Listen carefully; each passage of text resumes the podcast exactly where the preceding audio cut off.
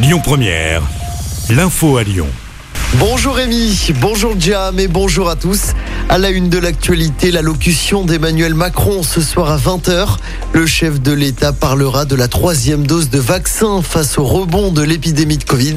Un nouveau conseil de défense était d'ailleurs prévu ce matin. Ce soir, le président devrait également parler de la réforme des retraites et de la reprise économique. La fête des Lumières à Lyon fait donc son grand retour. Le programme a été dévoilé hier.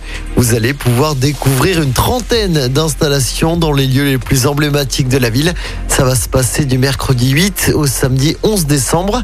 Et alors que la situation sanitaire se dégrade depuis quelques jours, la mairie de Lyon anticipe. On écoute Grégory Doucet.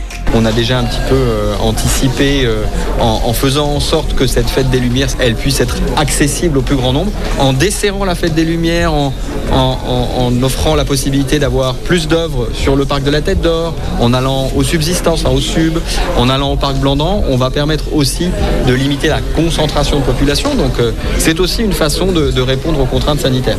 Le taux d'incidence du Covid dans le Rhône est désormais de 69 cas pour 100 000 habitants. Dans l'actualité locale également, un automobiliste contrôlé à 211 km heure sur une route limitée à 90. Il a été arrêté par les gendarmes dimanche à Pusignan. Le permis de conduire du chauffard a été immédiatement retiré. Bientôt des bus 100% électriques sur batterie dans la métropole de Lyon. Ils seront mis en circulation le 22 novembre prochain sur la ligne C16 entre Villeurbanne et Vénissieux. Bison Futé a publié ses prévisions pour le long week-end du 11 novembre.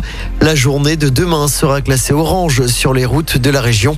Il sera notamment conseillé d'éviter les grands axes de la métropole de Lyon de 16h à 20h. La journée de dimanche, elle, sera classée verte dans le sens des retours. Dans le reste de l'actualité, Thomas Pesquet est de retour sur Terre après six mois dans l'espace. L'astronaute français et trois autres coéquipiers ont améri vers 4h30 au large de la Floride. Après de rapides tests médicaux à Houston, Thomas Pesquet s'envolera pour Cologne où se trouve le Centre européen des astronautes.